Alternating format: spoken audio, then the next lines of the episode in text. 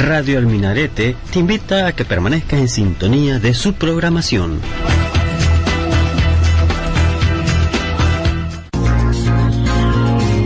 Inicia Equilibrium, un programa que aborda temas de las artes y la incidencia en la sociedad salvadoreña. Tu cita es en Radio El Minarete.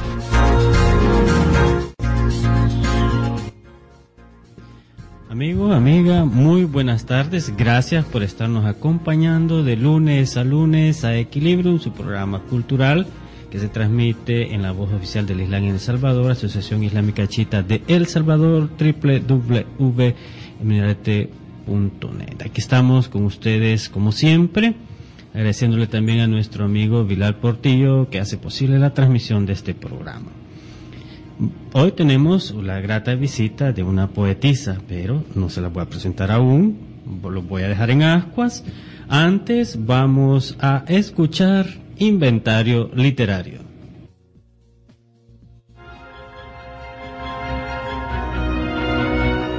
Esto es un encuentro de pensamientos, cultura, generación, escritos y voces en inventario literario. Inventario literario.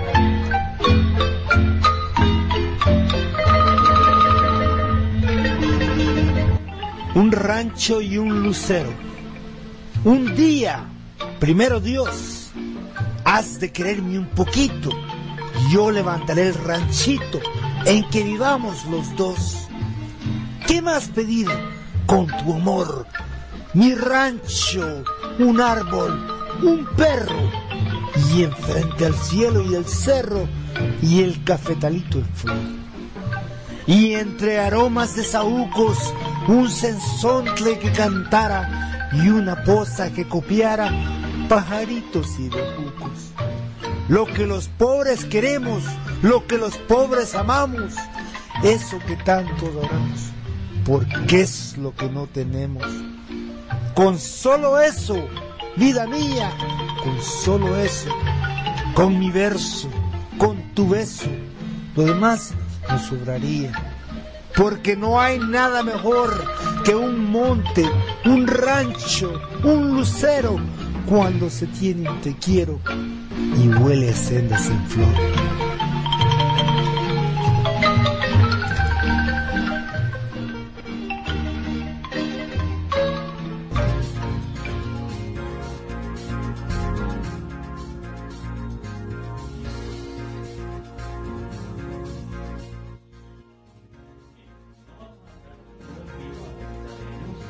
Salvadoreño, pero sí es una poetisa salvadoreña de trayectoria reconocida.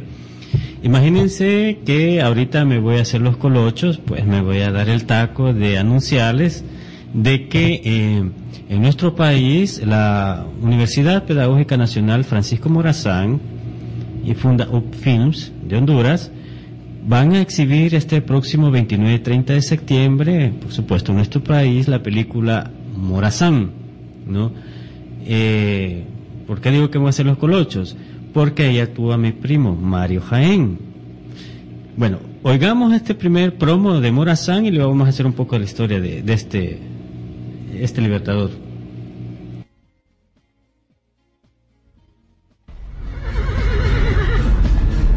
A cambio de la rendición ofrecen garantías para mí y para mi familia. Esta gente no entiende con quién están tratando.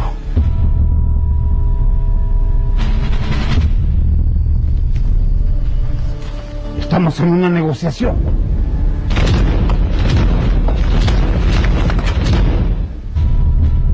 Esta negociación no está funcionando. Precisamente es el momento de romper el cerco, señores. Entiendo que en breve partirán ustedes para San José. ¿Hay alguien aquí que desee confesarse también? ¡Adelante! ¡Alto ahí! General Morazán, estoy cumpliendo órdenes. ¿Dónde está mi marido? Tengo derecho a saber. Le doy mi palabra, general, que respetaremos su vida. Tenemos información que Morazán se encuentra en esta casa. ¿Dónde está Morazán? ¡Esto es una infamia! ¡Guardias! Mi muerte tiene que ser un ejemplo de dignidad ciudadana, pero que quede viva la llama de la libertad y la unidad para Centroamérica. Molina es un traidor. Amigo mío, la posteridad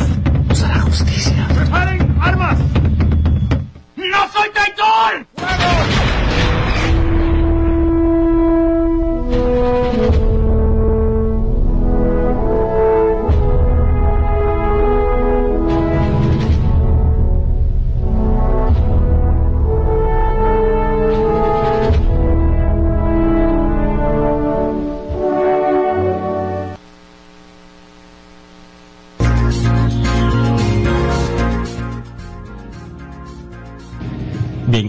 Con ese promocional de Morazán que habla la vida y obra de este libertador. Recordemos que se menciona que durante la Unión Centroamericana, que estuvo conformada por Guatemala, Honduras, El Salvador, Nicaragua y Costa Rica, ya estamos hablando en 1823, bajo la presidencia del conservador Manuel José Arce, Francisco Morazán inició su carrera política en el estado de Honduras bajo la protección del presidente Dionisio Herrera a raíz de la revelación de Justo Milla, quien derrocó a Morazán, se convirtió en presidente de Honduras en 1827 y se erigió líder de los liberales centroamericanos.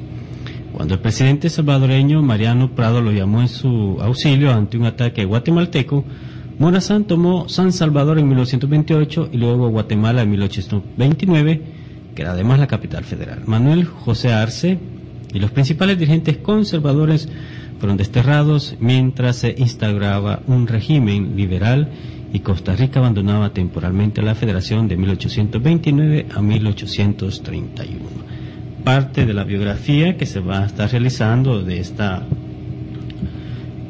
obra del séptimo arte acá en nuestro país. 29 y 30 de septiembre todavía no han confirmado la hora y están en eso del cine. Ahí eh, Mario Jaén, cuando le dice, ahí actúa, ¿no? Cuando le dice, le vamos a respetar su vida, es él. Si es que está hecha la invitación, también recordemos que él ya confirmó, se ha comprometido a, venir aquí a una entrevista, al programa. Nada más que vamos a ver cómo logramos complementarnos, porque, fíjense, 29 y 30 es sábado, ¿no? Viernes y sábado programa lo tenemos lunes, pero vamos a ver cómo logramos lograr establecer, porque recordémonos que como actor anda promocionando. Ahora, imagínense, oh, perdón, claro, por supuesto, se me olvidaba hacerles pues eh, la introducción de una amiga que es de la fórmula, el trío perfecto que tenemos acá, y que eh, también se ha comprometido de hacer una pequeña referencia sobre Charles Bukowski, pero no en este programa, en otros próximos, ¿no?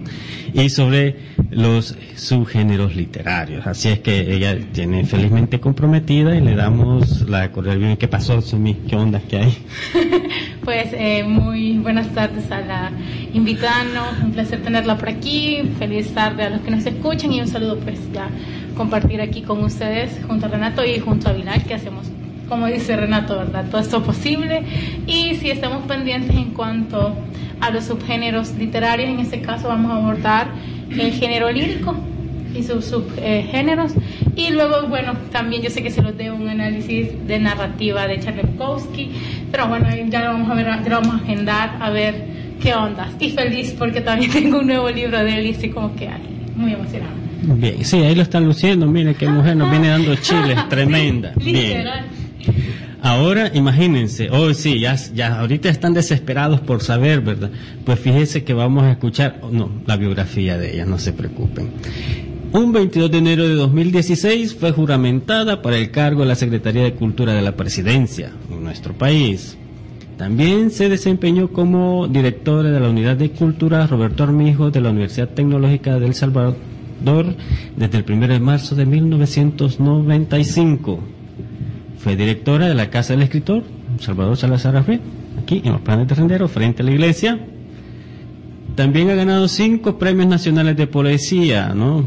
El Juan Interdata de Concultura 1991, Alfonso Hernández 1993, Juegos Florales de Mujeres 1993 y Juegos Florales de Oriente en 1993-1994. Imagínense, su poesía ha sido publicada en las antologías Octubre es el culpable, Patria Chiquita, Palabras de la siempre mujer, Poesía a mano, Mujeres en la literatura salvadoreña y Ochi dis Rosa Infuriata. Bueno, en Italia, ¿no? Edición bilingüe. También en la antología francesa sobre poesía salvadoreña de María Pumier, 2002, en la antología centroamericana Stiga, publicada en Suecia en el 2004 sus poemarios publicados en El Salvador, Pieles de Mujer, 1995, Desnuda de mí, 2001, e Izquierda que aún palpita, 2002 y Antología íntima, 2005. Ha publicado módulos sobre lectoescritura, teoría de género y cultura turística. En el año 2002 coordinó la colección de seis títulos de poetas salvadoreños, verso creciente, juntas llegamos a la palabra. Y doy fe, pues, que cuando estuve por ahí, me acuerdo, en la casa del escritor, a buena honra, pues, y a mucha gloria, si se puede decir, pues fue mi maestra de poesía. Así es que le damos la más cordial bienvenida a Silvia Elena Regalado.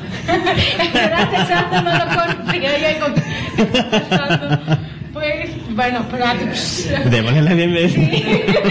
pues, bueno, un placer. Yo, bueno, en mi casi creo que desde mi punto de vista he tenido la oportunidad de escucharla leer. También he visitado la casa del escritor, pero no sabía que este hombre aquí había sido ahí el alumno. Así que la verdad es que Felizmente contento, mi maestro. Estoy contento. bueno, Silvia, eh, bueno, yo siempre soy muy preguntón en cuanto a las personas de las que tengo curiosidad.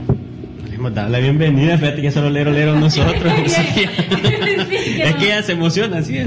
Gracias por invitarme, estoy muy contenta yo también de estar por acá nuevamente. En algún momento estuve en equilibrio hace unos años, ¿verdad, Renato? En la, en la estuvimos. Sí. Y hace muchos más años conocí a tu primo, a Mario. Ah, ok. Cuando presentaron acá Calígula. Bueno, desde ah. antes lo conozco también a María Esther. Ah, sí, sí, María Esther. Sí. Sí, una familia de artistas. Eh, es que ellos nacieron acá y se radicaron en Honduras, pero fue para el conflicto armado que se fueron para Honduras. son conocidos como artistas hondureños. Sí. Artistas. Pero el ombligo lo tienen aquí. Sí. Renato. Bien, entonces, amigos. Bueno, la verdad es que ahora sí, ahora sí. No, la verdad es que Silvia, creo que hay muchas cosas de las que cuales hablar porque ella ha vivido diferentes contextos en El Salvador. Y una pregunta es si eh, su poesía se ve influenciada hasta cierto punto por el contexto en el que usted se encontraba. Sí, yo, yo comencé a escribir pequeña. A los nueve años, claro, a los nueve años uno no tiene una noción de una profesión y, y escribía, me gustaba, a los once años escribía todos los días, pero creo que fue a los 28 años cuando yo participé en el One Interdata que tomé un poco más de conciencia de que era, era mi vocación y no me iba a separar de, ya, ya, ya de esa vocación. Entonces, claro, yo ya a, esas alturas ya había hecho varias cosas en mi vida, me faltaba todavía seguir estudiando, ya tenía mis hijos, por ejemplo, a los 28 años, pero continué estudiando y continué trabajando en la poesía. Y fue muy importante para mí el ese certamen porque me vinculó a los poetas. Yo creo que la poesía, aunque es un hecho y un acto individual, realmente uno no puede decirse que es un poeta hasta que no establece esos vínculos con sus compañeros, poetas y las mujeres y hombres, pero también no transmite, ¿verdad? Es eso que uno escribe a, las demás personas. E, eso creo que es importante y sí me he visto influenciada en cada momento por mi manera de ver, el mundo. Creo que la, la poesía de amor y la poesía erótica ha sido importante para mí, realmente creo que es lo, donde me siento mucho más cómoda pero he, ido escribiendo de otras cosas, ¿verdad? claro. La, visión del mundo, la espiritualidad, la filosofía, todo eso, la, injusticia social también, que fue una de las cosas que hice entre los 15 años y los 20 y pico, que fueron los temas con los que escribí. Ok, me parece, eh, creo que estoy muy de acuerdo en el sentido de cómo puede percibir la poesía. Y es que es cierto, la poesía puede ser nuestra, en tanto que nosotros le escribimos, pero en cuanto llega un colectivo, en cuanto llega a otros poetas, a otras personas, deja de ser nuestra. Y eso es válido. Y eso es cierto, o sea, eh, no es lo mismo tener nuestros poemas, pero cuando ese poema hay una conexión con un lector, es, se trata de otra cuestión. Y creo que eso es muy importante para un escritor. Sí, porque al final la verdad es que ese es, ¿verdad? uno escribe por una vocación, pero la verdad es que es como es el aporte de cada uno, es, es como un sentido de servicio hasta cierto punto, ¿verdad? Porque uno entrega una obra, pero esa obra a mí me dijo algo, nació de algo, de un hecho, pero la persona que lo lee le va a decir otras cosas. O sea, la poesía va creciendo cuando las, las personas la leen y, la, y, la, se apropian de, de, ese poema, porque al final uno la crea, pero no, no es propiedad de, de, uno, ¿verdad? Como persona, sino que ese poema pertenece también a una sociedad, porque los seres humanos no estamos solos en este mundo, sino que estamos vinculados a otros seres humanos, a otros seres vivos, pero también a todas las energías que circulan en, la vida, en la tierra, todos somos parte de la tierra. Entonces cuando ese poema llega a otra persona, le dice cosas que el mismo autor no prevé, no previó, no dispuso, no concibió, no dispuso, exactamente. Entonces esa es la riqueza de, de, la poesía también, de la mm, obra literaria. La verdad es que eh, sí, justamente, bueno, ya ahí ya que traigo, eh, bueno, los radioescuchas ya saben que me gusta mucho Charles Bukowski, él en uno de sus poemas dice de que a veces no escribimos para salvar a nadie, sino para salvarnos, pero qué suerte cuando la poesía logra salvar a alguien. Creo que es una manera de ver también la poesía de una manera muy realista, porque es cierto, uno como escritor escribe y porque necesita, es cierto, salvarse en un momento de su vida, hay que salvar algo. Pero, y si eso. Pero lo primero es uno mismo. Sí, correcto. sí. y si eso salva a alguien más, pues de eso se trata la literatura y la poesía, de que esté viva. Y una pregunta, ya que usted nos dice que inició a escribir desde los nueve años, ¿recuerda que escribió? ¿Fue un cuento? ¿Fue poesía? ¿Qué? Fue un poema para la patria, porque era, era precisamente en septiembre. Yo estaba en ah. tercer grado. Ah, pues y estamos en un aniversario. Yo tenía nueve años, eso fue hace, y tengo 56, hace 47 años. Y escribí ese poema porque nos pidieron un poema para la patria. Entonces mi poema lo escribí y lo pusieron en, la, en, el periódico mural de la escuela María Luisa de Marilac, que es de Santa Tecla, y que era el lugar donde yo estudiaba tercer grado. Eso fue lo primero. Y ahí escribí cosas, digamos, con el tema de Dios, escribí mucho, escribí de amor, poemas de amor a los 11 años. amores, amores platónicos. Muy interesante, pero eso habla de la de lo nato, ¿no? De la poesía, que cuando uno está realmente ligado a algo, ya no lo puedes soltar, o sea, por más que quieras, o sea, no, no lo soltas. Y luego me, a los 15 años más o menos yo tuve conciencia de la problemática social y, y, comencé a escribir poesía de, contenido social en, en esa edad. Y es válido porque a esa edad creo que las injusticias y el, el periodo de rebeldía de por sí que un joven atraviesa también, más la injusticia creo que es una especie de choque, casi es es revolucionario también el escribir, porque nuestro mismo cuerpo está en constante cambio. El, arte, ¿verdad? El arte en general es, un acto revolucionario, es un acto que se revela contra la, injusticia y contra lo establecido. El, artista es así por naturaleza. Correcto. Y, las palabras a veces, ¿verdad? Sirven para, para sentar ciertos avances, pero también sirven para cuestionar y, y para hacer avanzar y para tener nuevos puntos de vista y nuevas visiones sobre un mismo hecho. Me parece otra pregunta.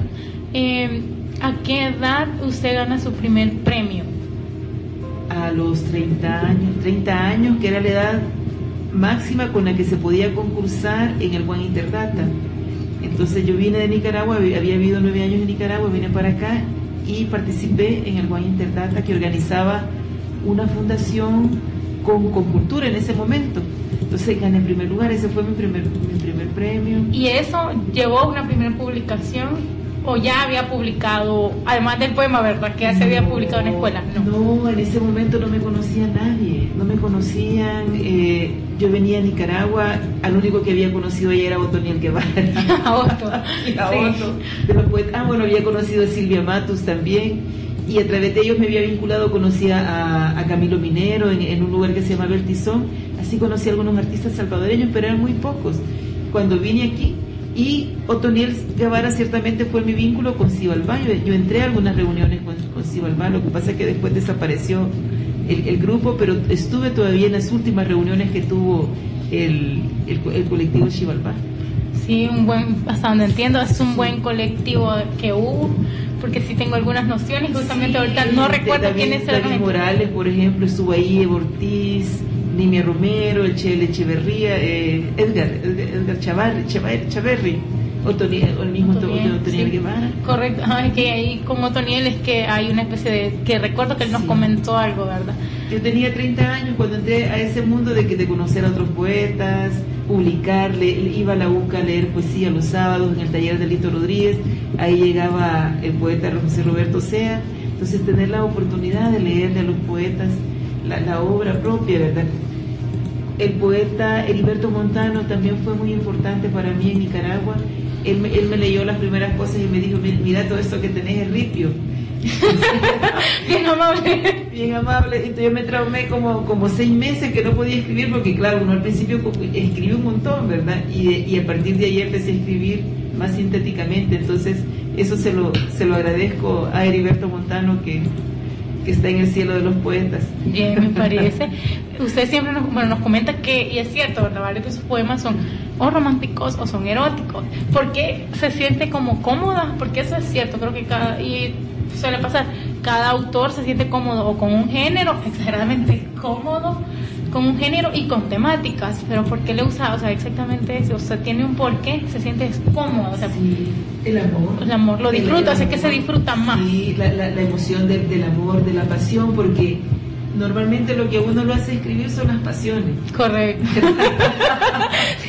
digamos que ese amor plácido, ¿verdad? Y, y no, no, tranquilo, digamos, incluso no, no, no, no lo hace escribir, pero las pasiones, el, el, el de dejar a alguien, el, el o, o, el comenzar con alguien, todo eso. El olvidar, el arrancar y todo eso. Sí. Y, y, luego el erotismo, porque el erotismo también y el amor es, son formas de conocimiento, de autodescubrimiento. Ahora me siento muy cómoda, por ejemplo, en el tema de, la espiritualidad o lo, los temas filosóficos. Me siento mucho más cómoda ahora que a, que a los 30 años. Claro, pero también van creciendo, claro. Tiene mucho sentido. Um, ¿Cuántos libros ha publicado y dónde los publicó? Porque Renato nos, ahí en la biografía nos comentaba de una publicación extranjera. Entonces, también cómo llegó hasta esta publicación extranjera y con qué texto. Bueno, comencé a publicar, mi primer libro fue Octubre ser culpable, que lo publicó hasta y donde habíamos varios. Era una antología de todos los ganadores del certamen, con el libro Octubre ser culpable. Así se llamó, ese fue mi primer libro. Luego publiqué en la Tecnológica también. La Universidad Tecnológica me publicó Pieles de Mujer y Desnuda de mí. Fueron los, los, los dos libros que de manera individual pude publicar. Después los publiqué por, por, mi cuenta, publiqué creo que dos libros más y las antologías. Participé, bueno, vino María Pumier acá, participé en esa antología francesa, también a través de Manlio Argueta, conseguí participar en un libro que se llamó Stigar, Senderos, que era una antología sueca, bilingüe, de mujeres centroamericanas. Y así, la otra que, me, que mencionó al principio, ¿cuál? La de Ojo, de Rosa Enfurecida, ¿verdad? Ojo de Rosa Infurieta. Eso fue en el, en el, contexto de la guerra en El Salvador, poetas salvadoreños de la generación comprometida y, y Argelia Quintana fueron a Italia y ellos hicieron los contactos para que nos publicaran a esa generación de jóvenes poetas que éramos en ese momento. Fíjate que aquí puedes tener dos visiones. Primera, antes de incursionar a las artes y participar en los juegos florales con cultura, y ahora la visión que está formando parte de la Secretaría de la Cultura. ¿Cuáles son esas dos visiones? Bueno, ahora ya no escribo. ah, no sé si puedo interrumpir aquí. Justamente serán mis otras preguntas de cómo escritora pasó usted a dar clases. Ah, te las quité. o sea, porque es muy importante. Si hace no mucho, nomás lo recuerdo como bueno. tres años, yo visité la Casa de la Cultura y me comentaron sí. que usted daba como talleres. Entonces, sí, sí. ¿cómo es también ese, ese paso? Ese tránsito, de... Ajá hubo una persona que fue fundamental en mi vida para darme confianza de que yo podía escribir y ella fue Marcela Lagarde. Yo participé en un, en un, curso de Marcela y Marcela nos contó que ella daba talleres a mujeres. Y entonces yo le dije que me encantaba esa idea, pero que yo no, no podía. Entonces le digo, no, vos podés darla porque vos sos poeta, les podés dar esos talleres. Entonces a partir de ahí eso me hizo pensar y, y las necesidades también, porque llegué a la tecnológica y en un momento se planteaba la necesidad de hacer ¿verdad? de dar talleres de, y no siempre teníamos la, los recursos financieros para que los diera otra persona. Entonces yo comencé en la tecnológica, ahí comencé. Luego la casa del escritor fue fundamental porque ahí me pude estrenar en todas las disciplinas. Como el, presupuesto no llegaba al final del año, ¿verdad? Entonces teníamos, yo, en, entre que le fiaba algunos, algunos facilitadores para pagárselos después y, y si no, lo demás yo lo cubría. Entonces, eso me ayudó mucho también a experimentar, porque al final uno no puede dar un taller si no experimenta en el género. Claro, claro y a, ahora desde la, desde la Secretaría de Cultura, fíjate que es, es, ese es una, un elemento importante, pero claro, uno se, se ubica en, en, otra en otra situación y en otra posición, pero es importante, creo que nada está de más y toda, toda la historia por la que yo he pasado, todos los caminos, me, me han llevado, creo yo, a, a eso, ¿verdad? A experimentar lo que los poetas que están por allá, que no están en, la institución, que son parte de, un sector que, que, le cuesta, porque a todos los artistas en este país, ¿verdad? Cuesta mantenerse, o sea, de lo, de lo que uno produce artísticamente, o sea, es casi imposible, o sea, eso. Entonces es complicado, es complicado porque también la institución de, de los gobiernos no está diseñada para para exponer para eso o para digamos hay un apoyo hacia el artista verdad pero el estado no no, puede asumir digamos. Sí potencia de, alguna manera lo hace pero no asume digamos la manutención por decir algo o la, o la contratación de los artistas es imposible. Entonces pero ver de qué manera se facilitan espacios para que los artistas tengan mejores oportunidades.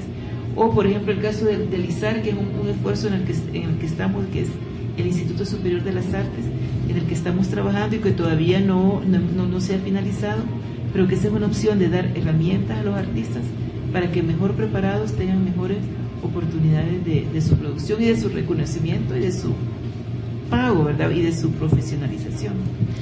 Da, bueno, me parece nuevo este, que información de mi cabeza y, ahora, pero ahora escribo menos, por supuesto, porque mi, mente está en otra cosa realmente. Sí escribo, pero no, no escribo poemas. Escribo cosas, ¿verdad?, que tienen que ver con el, con el hacer de la institución y que me gusta escribirlo porque también no lo hago formalmente, sino que yo creo que la poesía uno nunca la termina de dejar. No, si no, no se puede. Fíjate que ahí dijiste algo que me ha llamado la atención, eh, que en un determinado momento como que el, Estado, el gobierno deja un poco desamparados a sus hijos que, hacen eh, el asunto de la creatividad. Entonces, ¿qué propone la Secretaría de Cultura? Pero antes de esa pregunta, ¿te parece, será que podríamos escuchar de viva voz eh, un poema tuyo? Porque hemos hablado, pero también recordemos que nuestro público también vive, vive de escuchar a nuestros eh, poetas y poetisas, ¿no? A ver, ¿con cuál vamos a iniciar? Quiero leer un poema que está, que se acaba de publicar esta edición de Lluvia de Estrellas del Ministerio de Educación para niños y niñas. Este es un tiraje que realmente es una gran oportunidad porque son 200.000 libros que se regalan a los niños y a las niñas. Y el poema se llama Chuchos. Este poema es feliz porque es peludo, porque tiene colita y la menea es un poema que ladra y persevera en el amor que lame sin apuro. Es la felicidad de ser la vida, multiplicar lo poco por lo mucho, vivir mejor que un rey, sin más razones que la sabiduría profunda de los chuchos. Ahí está, ese fue ese infantil. Este no es de los gatos, pero... no, yo, yo soy ambivalente también no, como sí, los perritos. Es amante de los perritos y los, gatitos. sí, gatos y perros. Estamos, en igualdad, la verdad. Son amores diferentes. Este es un poema para mí que es para niños, pero hay una sabiduría, para mí es una búsqueda de una sabiduría profunda que está en la vida y que está en los animales, todos los seres vivos. Claro. De que los seres humanos tenemos que romper esos paradigmas de que somos los reyes de esta creación porque la vida es Oh, sí, correcto. Le, una, bueno, una pregunta. La pregunta que habíamos quedado, ok, eh, okay.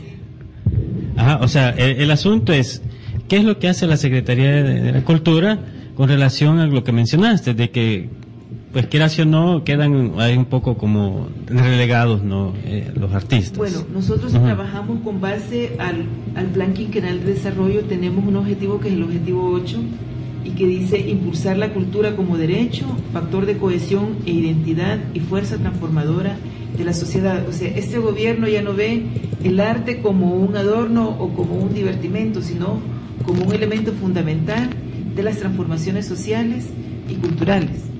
Ese es un planteamiento que ha ido que va caminando y que yo sé que lo que a, lo que hay que por ejemplo reforzar eso es la parte también financiera ¿verdad? Porque el presupuesto nuestro que anda por los 18 millones es básicamente funcionamiento, planillas, todo eso, pero obviamente hace falta más dinero. Esa, esa es una lucha, ¿verdad? Hacia, hacia, el mismo, hacia el mismo interior del gobierno. Sin embargo, a partir de ese objetivo hay siete estrategias y la primera, por ejemplo, a través de las casas de la cultura, ahí se han creado 162 casas de la cultura, ¿verdad? a estas alturas. Desde ahí se, impulsan diferentes procesos de, participación ciudadana, hay procesos en, formación, se impulsa por ejemplo el proyecto de la colmenita, que ya van 16 colmenitas, más de 16 colmenitas a nivel nacional el año pasado y 26 colmenitas para este año, que es un proyecto dirigido a niños, niñas, adolescentes, digamos que en el marco de la prevención de la violencia, pero también en el marco de la formación de niños y niñas en el escenario, o sea, a través del arte, el arte realmente como una herramienta de transformación hacia el interior de estos niños y niñas, darles seguridad, expresión. E, ese, es, ese es un camino, las casas de la cultura son espacios. Otro espacio ha sido, el año pasado tuvimos los puntos de cultura donde se entregaron cerca de 25, 22, no recuerdo ahorita la, la, la cantidad exacta, se entregaron a nivel nacional eh, puntos de cultura, que eran proyectos que se premiaron entre tres mil y cinco mil dólares. También se premió a, artistas de teatro a través de, un festival de teatro y a través del Salón de Pintura se premiaron artistas plásticos. Entonces, con estos proyectos se pudo contar el año pasado, este año no hemos tenido la posibilidad porque la Corte Suprema, a través de la Sala Constitucional, nos impidió con la sentencia última que tenemos, ¿verdad? No se puede sacar dinero del Estado para proyectos sociales de, este tipo, de, producción de, la gente. Pero tenemos, bueno, proyectos a nivel literario, por ejemplo, Mario Noel Rodríguez, que ahora es responsable de la red de bibliotecas públicas, desarrolla las funciones de letras. Eh, Alberto López Serrano, desde la Casa del Escritor, se impulsan diferentes talleres de desarrollo literario. A nivel de artes plásticas, tenemos una dirección que es la Dirección Nacional de Artes y a través de esta dirección se impulsan los diferentes eh, disciplinas, que es teatro, a través del CENAR también, la formación en teatro. Esto se hace, digamos, de manera formal desde hace, desde hace muchos años, ¿verdad? Con Cultura viene trabajando en esto, luego Secretaría de Cultura, y ¿qué, hace qué estamos haciendo de nuevo? De nuevo está el Instituto Superior de las Artes, que estamos en un proceso todavía, el fondo para los artistas que ha sido concursable, que no lo hemos podido impulsar este año, pero sí pudimos el año pasado, y estamos con, con aprobación de la ley de cultura, digamos, caminamos en eso, logramos eso. Hemos caminado también en el Ministerio de, Cultura, en el planteamiento de un, de un, Ministerio de Cultura, en eso. Este, eso es parte de lo que la Secretaría de Cultura hace de cara a los artistas. Hemos hecho diferentes convenios con asociaciones de artistas para, la, para facilitar espacios para actuación, como por ejemplo los teatros, los auditorios. Eso es parte de nuestro trabajo con los artistas, con los músicos, con, los poetas, con los actores. Aquí me surge, eh, digamos, una interrogante. Eh, tengo entendido que la ley de cultura ya fue ratificada en la Asamblea, si no me equivoco. Ok. Ahora, fíjate de que eh, hay varios eh, artistas que se quejan de que cuándo va a entrar en vigencia, cuándo se va a aplicar esto de la ley de la cultura. Entonces, ¿qué podrías tú decirles, responderles? Porque en este caso, bueno, recordemos que venimos de la universidad y hay varios artistas, varios exponentes. Entonces uno de ellos menciona eso. Sería sí, bueno, Sí, claro, es interesante porque eso fue el año pasado que se que se aprobó en, en, en, asamblea, la votaron y ya para un, mes después aproximadamente ya, ya, había entrado en vigencia. La ley de cultura ya está en vigencia. Estamos trabajando con una una consultoría que, no, que nos facilitó y que nos donó la AECID el reglamento para la ley de cultura. En eso estamos trabajando porque también la ley necesita de su reglamento pero ya está en vigencia y ya hay avances a nivel de casas de cultura, por ejemplo, a nivel de municipalidades, porque la ley plantea diferentes responsabilidades, no solo para el gobierno central, sino que también para las municipalidades, el trabajo con los pueblos indígenas, por ejemplo, también, y, otra, avanzar en, los registros de los, de los artistas. Hay varias cosas que están ahí, pero que no se pueden ejecutar completamente, aunque haya entrado en vigencia, si no se tiene el reglamento. Muy bien, ahí está la respuesta para aquellos artistas. en el reglamento. Claro. Lo que sucede es que ellos piensan que una vez aprobada automáticamente, pero tiene todo un proceso. ¿Será posible que podríamos escuchar de viva voz otro poema de Silvia Elena Regalado en esta tarde. Excelente, no hay inconveniente.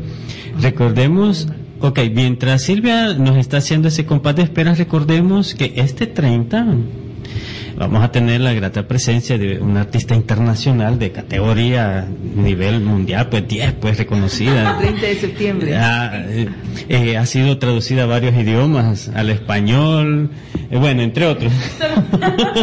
Bien, ¿te parece?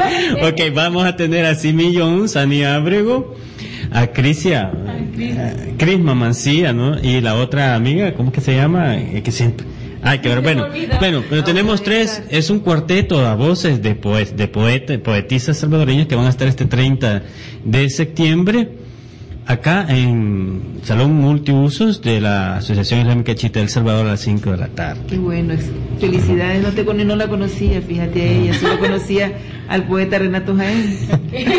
Aquí estamos entre poetas. Sí, ok, bien. Y, y quiero decir además que la Secretaría está abierta a las diferentes propuestas de, lo- de los sectores, de los gremios y de los grupos. ¿Verdad? Que vayamos cambiando en un sentido no significa que, que no escuchemos, tenemos que escuchar.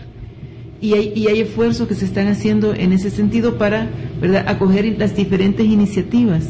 Porque no, neces no necesariamente con dinero como se hacen las cosas, ¿verdad? Pero con capacidad instalada y con iniciativas que de, de propuestas nuevas estamos abiertos también a, eso. Este poema se llama Somos Semilla. Somos semilla, plantémonos. La vida es un abrazo generoso, como la tierra es madre. Plantemos nuestro espíritu, con tesón nuestros principios. Que nuestra raíz sea profunda y fuerte nuestro ramaje. Aprendemos y aprendamos a verdecer interiormente. Volemos nuestras hojas, que vuelvan los brotes a alegrar nuestro corazón. Doblémonos, que el huracán sea caricia.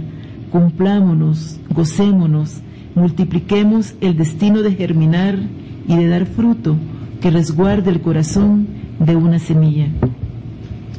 Bien, teníamos la viva voz de Silvia Elena Regalado, poetisa que ahora está forma parte de la Secretaría, bueno, es la secretaria de la Secretaría de Cultura de la Presidencia. Bien, fíjate que me llamaba la atención que mencionas que hay 162 casas de la cultura distribuidas deduzco, en todo el país o solo en el área de San Salvador. En todo el país. Muy bien. Ahora, dentro de esta cultura, si no me recuerdo, hay una hay una visión de ¿cómo es que se le llama? Vida comunitaria, eh, ¿cómo Eh, es? La participación ciudadana. Exacto, Sí, ajá. no- ¿Cómo es ese, ese, ese proyecto? Ajá. ¿Cómo se relaciona sobre las Casas de la Cultura? Porque Sí, recordemos que anteriormente uno decía, la Casa de la Cultura, sí, pero ahí no hay nadie que me atienda.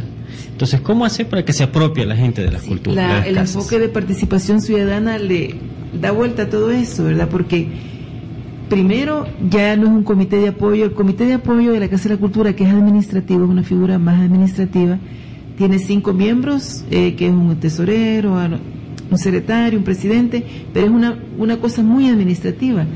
Ahora no, las casas que están en la dinámica de participación ciudadana, que no son todas, pero que a eso vamos, a, que todas entren, tienen comités ciudadanos conformados por 25 personas aproximadamente. Entonces, es la comunidad participando en, en, ese, en esa instancia de decisión. Entonces, viene la casa re- comienza a realizar una serie de procesos y de proyectos que tienen que ver con las aspiraciones de la comunidad. Entonces se vuelve sumamente participativa y está enfocada en el desarrollo o en la dinamización de esa comunidad. O sea, casi suena como algo personalizado, básicamente, algo así. Sí, porque, porque lo- la gente del Comité Ciudadano interviene, tiene oportunidad de proponer. Bueno, hay casas, por ejemplo, como la de hay, hay la, la- la de Morazán, incluso la, la de la del Mozote, que es nueva, que esa es una casa nueva. Ese, ese es un nuevo, un nuevo tema de, de memoria histórica. Pero en, en la de Opico, por decir algo, hay, hay un involucramiento de todo ese Comité Ciudadano en la Colmenita. También hay Colmenita. Es, Sonzacate también hay colmenita, entonces tienen un grupo de niños y, y ese- esos niños que son los que cantan, actúan, andan también con sus mamás o con sus fa- familiares y hay un movimiento distinto con la comunidad y muchas veces las madres participan no solamente en la producción misma de las obras, sino que también en otros proyectos que tienen que ver con, con- con esas obras o, no necesariamente. pero plantea una participación más decidida de las comunidades. Yo creo que ahora estamos también en un momento distinto. Quizás hace 50 años no había esa, esa acogida de la Casa de la Cultura en, un pueblo, era mínimo, pero ahora no, ahora hay, hay una, como un despertar, desde que la gente ve que el arte es importante para los niños y las niñas, que aprenden música o a, pintar o, o, declamar un poema, ¿verdad? Es algo que le va a servir en su desarrollo está, digamos que eso va, cobrando cada vez más conciencia en las comunidades. ¿Qué tenemos que hacer nosotros como secretaría? Redoblar nuestros mismos procesos de formación de nuestros directores y directoras, por ejemplo. Eh, no tenemos toda la capacidad, digamos, para contratar todos los maestros que necesitaríamos, pero hay un esfuerzo de, de artistas que están contratados de manera centralizada y que ellos van, ¿verdad?, a las casas a formar a otros. Eunice Payés, por ejemplo, ha hecho una labor importante en la formación de multiplicadores de la danza y que van a las casas de la cultura directamente y a otros a otras instancias también. Fíjate que aquí, eh, bueno, ahorita ya como que le quité las preguntas a mi amiga, se quedó ni ha terminado de hablar cuando ya caigo. Este proyecto de la colmenita has estado mencionando y está muy interesante. A ver, para que nuestro público se, se ambiente y sepa lo que es el proyecto, háblanos sobre este proyecto, quiénes son los involucrados, ¿no? qué edad, qué edad eh, oscilan ¿no? la, niñez en este caso, dónde están distribuidos, qué es, eh, digamos, la razón de ser, ¿no? ¿Te parece? Ah, dale, dale, dale. Sí, eh, con respecto justamente a, ya había escuchado algo de eso, pero no así de manera concreta, pero es que la verdad es que me parece que no solo el gobierno, sino que también la comunidad eh, se dé cuenta de que por medio del arte también puede guardar a toda una generación, a toda una juventud, porque también no hay que descontextualizarnos en el en, el, en la sociedad que tenemos, con los problemas sociales que tenemos. Entonces, entre más niños podrás salvaguardar de la mejor manera y creo que el arte es la mejor manera de guardar a cualquier persona, creo que es una buena apuesta porque es lo mismo, suponete que tengas un grupo de lectura o de poesía de niños, pero o sea, así súper especializado que les poesía eh, infantil, cuento infantil, cuando esos niños crezcan van a tener el hábito de lectura, el hábito de ir a lecturas, de ir a teatro, o sea, así como ellos participan, van a poder visitar, o sea, va a ser como un acto recíproco, me parece bastante importante. es súper fundamental e importante, estoy de acuerdo en todo lo que, lo que dijiste. Además de este proyecto que ya lo voy a, comentar, tenemos el programa Actívate por la Convivencia. Ese lo desarrollamos junto con el INDES, el INJUVE, el Ministerio de Educación, el Ministerio de Salud. Vamos a las comunidades que están en condiciones más complicadas y se ofrecen diferentes...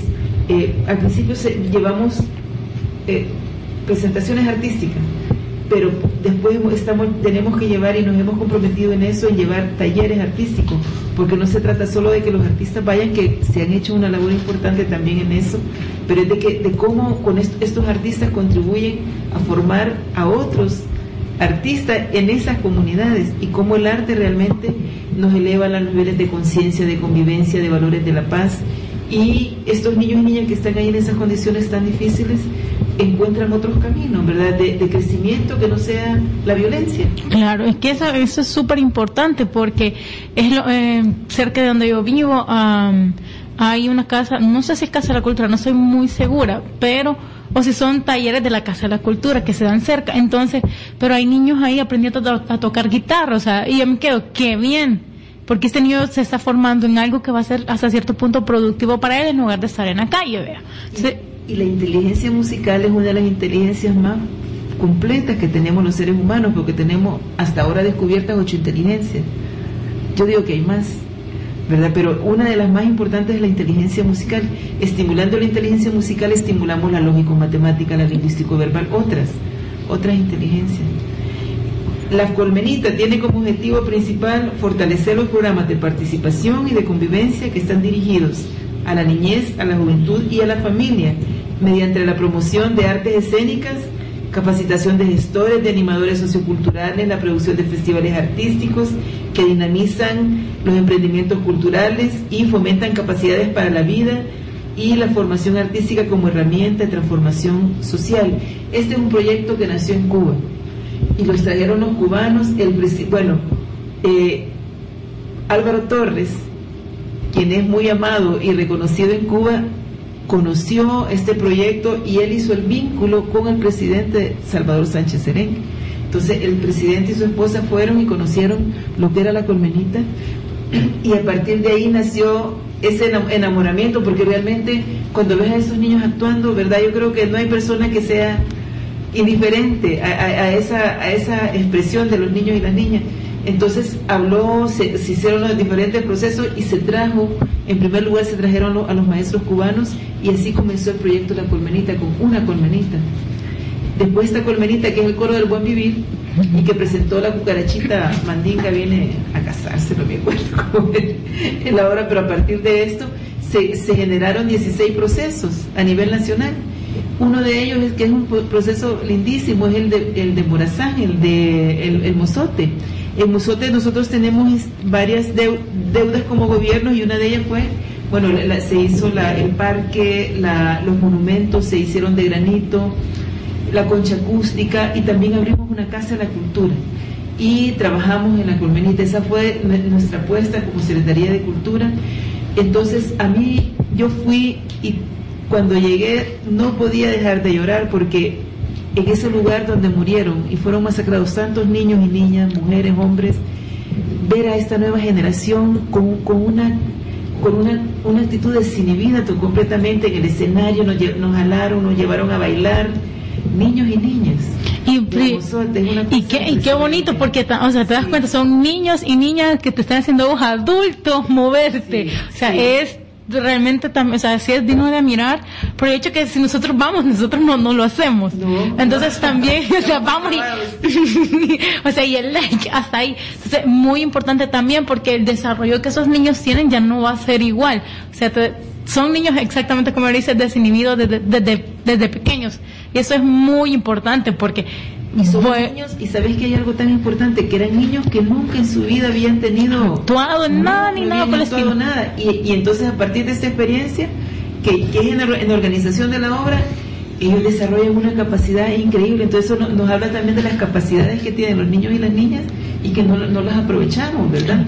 No las, no las aprovecha eh, esta sociedad, pero que el arte es una manera de aprovechar y, de potenciar esas capacidades y, y habilidades. La colmenita es, es un planteamiento donde no se, vaya, no se buscan niños privilegiados o talent, súper talentosos en el arte, al contrario, es para todos los niños. Mm. Es una cosa muy abierta que no está dirigida a formar artistas, sino que a fomentar valores de, convivencia, de expresión, de seguridad, de autoestima en los niños y las niñas que están participando. Bien, vamos a hacer un compás de espera mientras aquí Silvia nos va preparando eh, ahí un staff de poemas de ella, porque vamos a pasar a lo siguiente, vamos a escuchar a Foráneos y luego vamos a escuchar lo que Vilar Portillo nos tiene ahí de las redes sociales. Escuchemos Foráneos.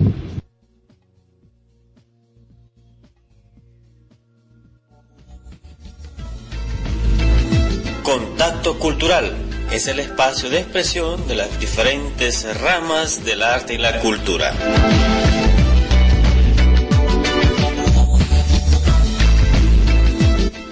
Primero, el por qué se tomó la decisión de hacer esta conferencia a la época del cine mexicano desde Ateneo. Muy bien, en Ateneo como los miembros, tanto activos más que todo, honorarios, son de diferentes disciplinas del conocimiento humano, pues y como Ateneo está al servicio de la cultura y promovemos la cultura, entonces él tiene dominio mucho sobre la historia del cine mexicano, en este caso particular él ha vivido mucho en México, vivió mucho en México y tiene esa deferencia de, de dar, ofrecer este tipo de conferencias y por eso lo hemos invitado y aceptado también su, su conferencia. Ese es el motivo. Vamos a hablar con el doctor Enrique Hernández Pérez, quien va a dar la conferencia Época de Oro del Cine Mexicano. Bien, háblenos sobre el cine mexicano de esta época de oro. Yo les voy a contar lo que van a ver ahorita y creo que va a ser más con mucho, que se llame el canal Claro. Veo porque dan películas de esta época. Y entonces dicen ahí, cuando hablan de Pedro Infante, dicen es, es el mexicano más conocido en los últimos 200 años, el segundo más conocido. Mis hijos dicen, no, no lo dijeron ahí, pero que en el Cantina es el primer mexicano más conocido. Pero es una persona importantísima para nosotros porque nos ha llevado adelante muchas cosas, Eso sí. Ha mencionado dos íconos de este cine. Ahora, algún rasgo identitario que se puede reflejar en la cultura salvadoreña? Muchísimo lo que es música, eh, boleros rancheros, boleros, eh, todas esas cosas han impregnado mucho a la cultura nuestra musical. Y Pedro Infante vivió bastante tiempo aquí en San Salvador, una cosa que no todo el mundo la recuerda. Ah, y lo encontraba aquí en la calle corriendo y la gente lo extrañaba, caramba, se parece a Pedro Infante. Y era Pedro Infante. Interesante. ¿Qué podemos decir de María Félix? Una, un ícono también del cine mexicano. Muchísimo, un ícono. Fue conocida con dos sobrenombres importantes, La Doña, en honor a Doña Bárbara, que ella filmó en 1943 en Venezuela, y la otra es como María Bonita, porque se la dedicó para ella Agustín Lara, el gran músico poeta. Sí, tiene mucha influencia en todo. Filmó mucho en México, en, Francia y en Europa en general. Filmó unas películas con Yves Montand. Me acuerdo un especial que se llamaba Los héroes están cansados. Muy buena. Ahora, ¿podemos hacer una valoración de la época del cine mexicano con el cine actual mexicano? Es muy superior el de la época de oro, que comenzó en el año 36 y terminó en el año 57 cuando el avión de Pedro se desplomó y él murió en Mérida, cuando le faltaban varios meses para cumplir los 40 años. Tenía 39 años todavía. Tenemos el contacto con doctor Enrique Hernández Pérez sobre la conferencia época del oro del cine mexicano.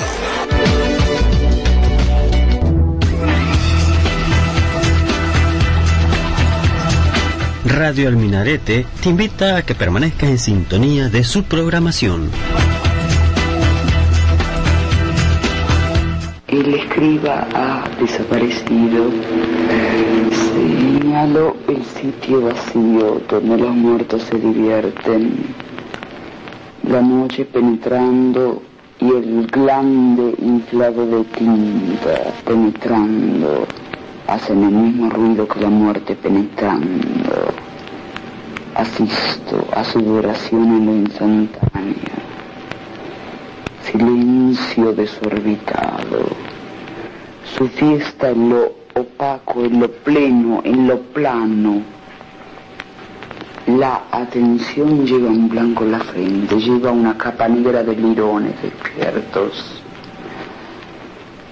Es la época en que la muerte entra muda, mudo mi cuerpo, yo me impongo en tu muerte, yo guarezco tu muda, tiempo de atenuación, tiempo de purificación, tiempo de lluvias constantes. Lo insensible vibra, lo insensible soporta la noche, brota flores en mitad de la noche, en mitad de la página, sobre la panza de la muerte. La orfandad lleva un blanco en la frente. El poema se abre. Esa es tu fuerza.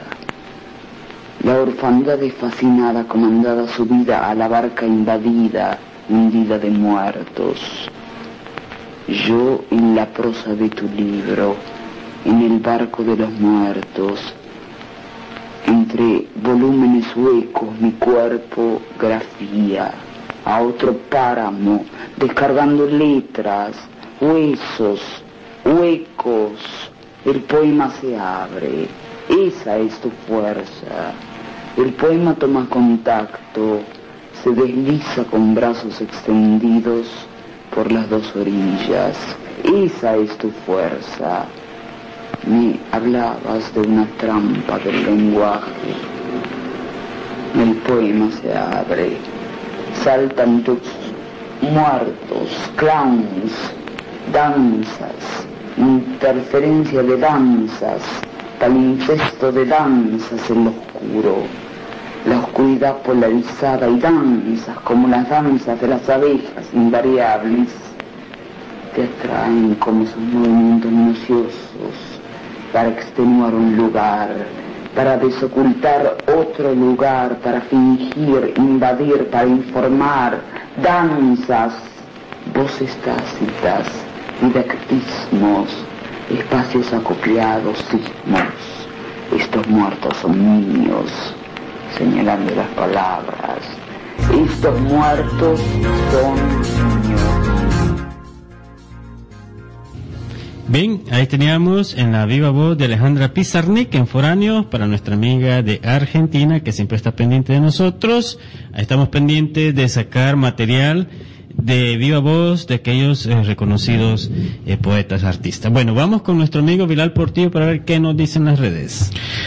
Muy buenas tardes para todos los amigos que nos escuchan a través del www.radioelminarete.com, también a los que nos escuchan a través del www.elminarete.net y a los amigos que nos escuchan a través de los dispositivos móviles, a través de la aplicación TuneIn. Un saludo especial para todos los amigos que están pendientes del programa de hoy con la poetisa Silvia Elena Regalado. Fabio López desde El Salvador manda un saludo, dice saludo para la poetisa Silvia Elena Regalado, muy buenos poemas. Marvin Aguilar Ramos, el pequeño poeta, dice un gran saludo a la poetisa Silvia Elena Regalado. También nos escribe el periodista deportivo Adalberto Martel del diario Gráfico y dice interesante escuchar algunas de las propuestas en el tema de cultura. Abdul Gafar también dice un saludo a la señora secretaria de Cultura. También Edu Chaín, Ani Ábrego, está pendientes. tenemos también un saludo de Norma Beluti, precisamente de Buenos Aires, Argentina, que también está pendiente del programa de hoy. Y finalmente también Musa Alimente desde México, Distrito Federal, que dice interesante programa para conocer qué se está haciendo en el tema de cultura en El Salvador. Así es que un saludo para todos ellos programas nuevos que tenés, información, porque vi que estuviste publicando. Sí, de hecho vamos a estrenar dos programas, uno con el periodista del Colatino, Néstor Martínez, se va a llamar Bitácora Verde, Medio Ambiente, a partir del jueves 14 inicia ese programa. Y también tenemos un programa sobre el tema de la mujer en el mundo islámico, que inicia el 23 y los días sábados. Así es que invitados todos a escuchar. Bien, eh, lo prometido deuda, Silvia. ya hicimos el compás de espera mientras eh, seleccionabas esas horas para escucharte. Gracias a nuestros amigos y amigas que nos escuchan también y a Vilar. Me alegra estar acá en la Asociación Chiquita. Hace años que nos conocemos, que yo los invité en algún momento a Salvador, ¿verdad?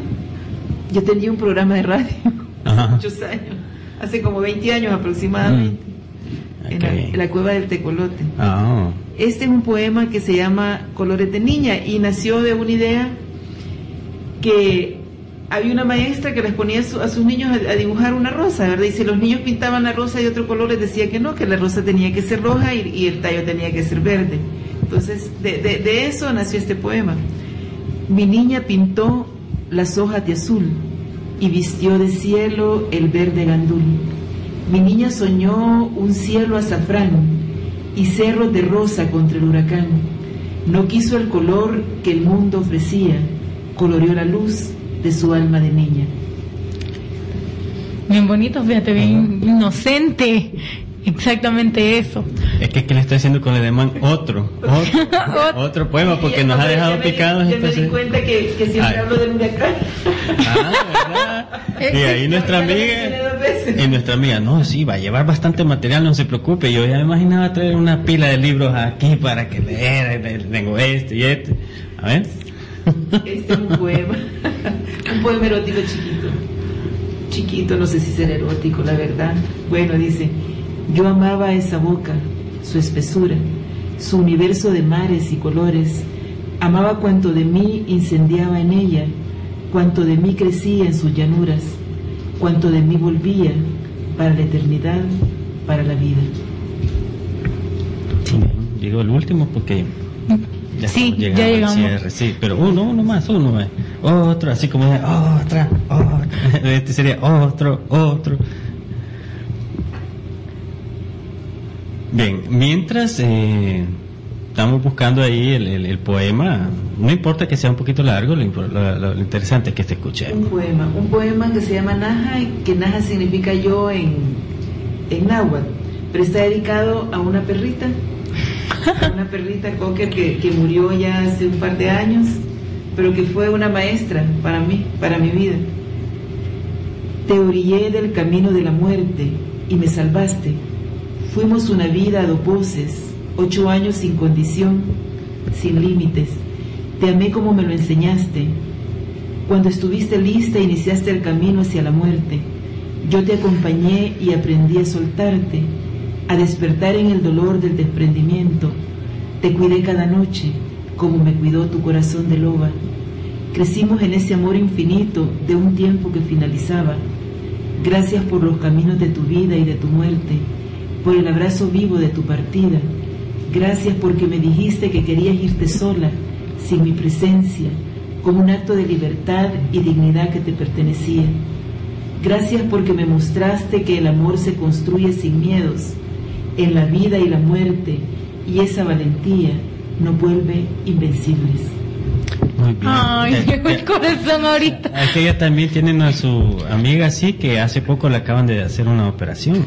Sí. Que le des en el corazoncito. Ay, sí, sí, sí, hace Pero- poco mi perrito se en el veterinario y fue como que, no, por favor, todavía no. ¿Te acuerdas que, Sí, literal, ¿te acuerdas literal. que nos enseñaste a aplaudir así allá?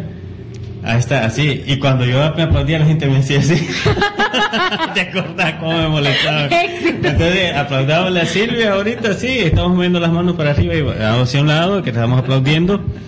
Bien, el tiempo ha llegado al culmen. Solo hemos hablado dos aspectos. Eh, queda pendiente prevención de violencia, le- eh, activación, ¿cómo es? Actívate por la convivencia, sobre teatro y danza, varios temas que, quedaron. Uh, han sí. quedado varios temas pendientes. Veremos cómo estará tu agenda para ver si podemos hablar sobre ello, ¿no? Eh, Silvia, un fuerte abrazo. Gracias por haber estado con nosotros en Sí. el micrófono de Radio Línea Minaretti y en el programa Equilibrio. Sí, la verdad es que muchas gracias, un placer, como no es lo mismo, ¿verdad? Es solo ir así, escuchado, o sea, es más rico dialogar con las personas, siempre eso va a ser otro nivel, siempre, siempre, siempre. Y pues nada, gracias también por venir y esperando que nos vuelva a visitar y nos aclare las dudas, porque siempre es necesario saber qué se está haciendo en el país y en relación con la cultura, eso es de lo más importante. Y bueno, en este caso que habemos tres poetas en la mesa, creo que también nos es literal nos concierne el saber esto. Entonces, gracias por vis- visitarnos. Muchas gracias, muchas gracias, espero venir pronto. Ok, vamos a ver cómo estamos con tu también muy amable. Amigo Bilal, gracias por la transmisión, gracias por estar siempre con nosotros acá y hacer posible la transmisión. Se despide Renato Jaén. Simi Jones y Bilal Portillo. Hasta el otro lunes. Ha culminado Equilibrium, un programa que aborda temas de las artes y la incidencia en la sociedad salvadoreña. Tu cita siempre es en Radio Minarete. Acompáñanos en nuestro siguiente programa solo en Radio El Minarete.